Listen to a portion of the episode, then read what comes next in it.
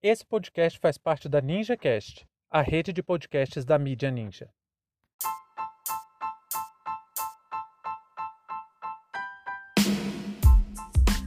Partido Novo quer acabar com a meia entrada. Sejam bem-vindos e bem-vindas ao seu plantão informativo com análise e opiniões a partir de uma perspectiva histórica. Eu sou Arnaldo de Castro, em conjunto com Brenda Salzman, e hoje é dia 26 de abril de 2021. Para você ter acesso ao nosso conteúdo completo, visite historiaoralpodcast.com.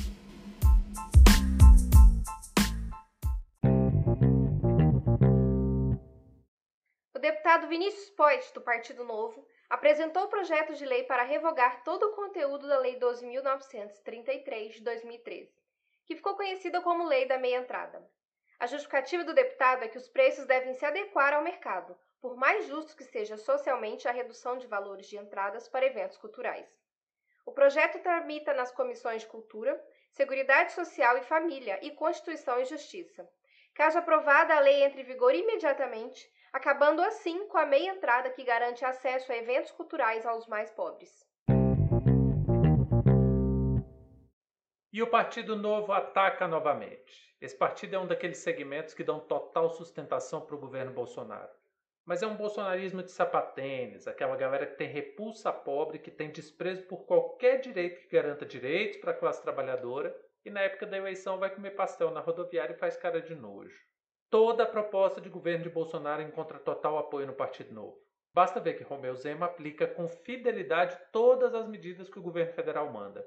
Outro do mesmo partido é Ricardo Salles, o antiministro do Meio Ambiente que acredita que a Amazônia tem que ser desmatada para garantir extração de madeira e garimpo mesmo que isso coloque em risco indígenas e o equilíbrio ambiental do planeta. O que estou querendo dizer com isso? Ricardo Salles, Tiago Mitrô, Romeu Zema e toda essa corja do novo não são distorções. Eles são a própria essência disso que ficou na moda chamar de bolsonarismo. Para comprovar isso, basta pegar as propostas dos deputados e deputadas do Novo. Na semana passada, uma parlamentar desse mesmo partido conseguiu emplacar um projeto de lei que vai fazer professores e professoras voltarem para a sala de aula mesmo com os atuais números da pandemia. Falou que é para acabar com direitos, o novo está lá dando total apoio. Não interessa se o Brasil está indo para a vala, não importa se as pessoas estão morrendo, não importa se os mais vulneráveis estão cada dia em situação pior. Esse partido não liga para isso porque ele é, na verdade, um investimento do mercado financeiro para garantir que as leis e políticas públicas sejam voltadas para os mais ricos.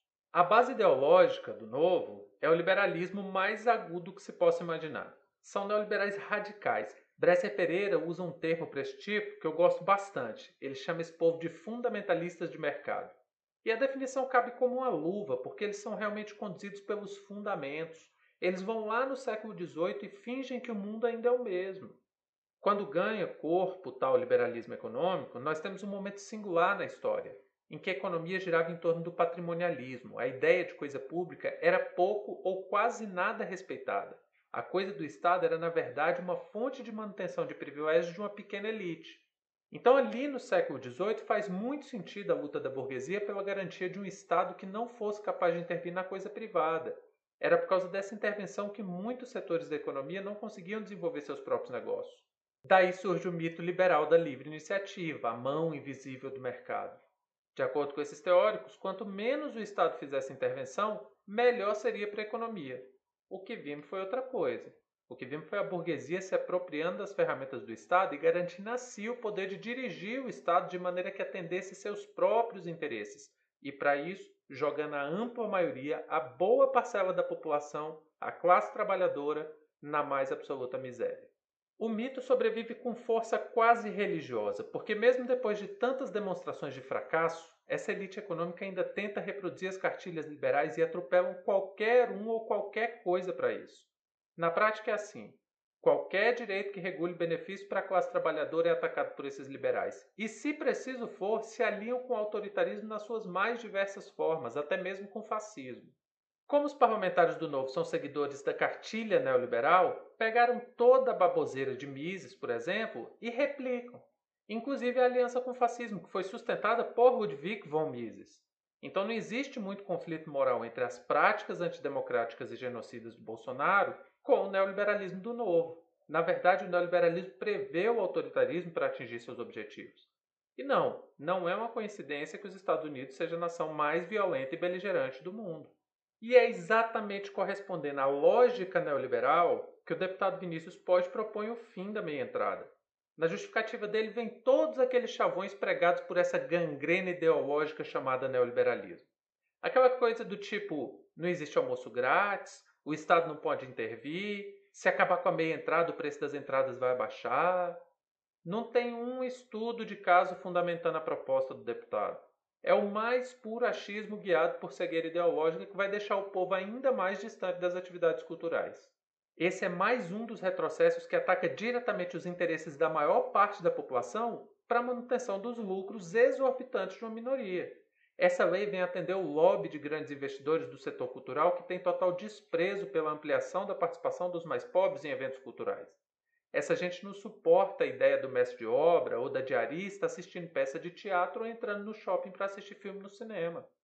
E aí nós temos nessa proposição o casamento mais tradicional da política neoliberal, o desprezo pela classe trabalhadora associado à defesa do lucro das elites. Para deputados como Tiago Mitrou ou Vinícius Poit, a classe trabalhadora tem que apenas ter condições mínimas de subsistência.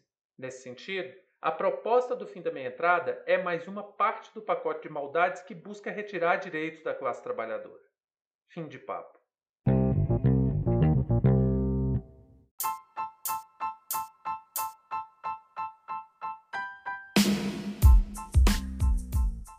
Entre tantos fatos que nos cercam e com a velocidade de informações a que estamos submetidos, essa foi nossa escolha para o destaque de hoje.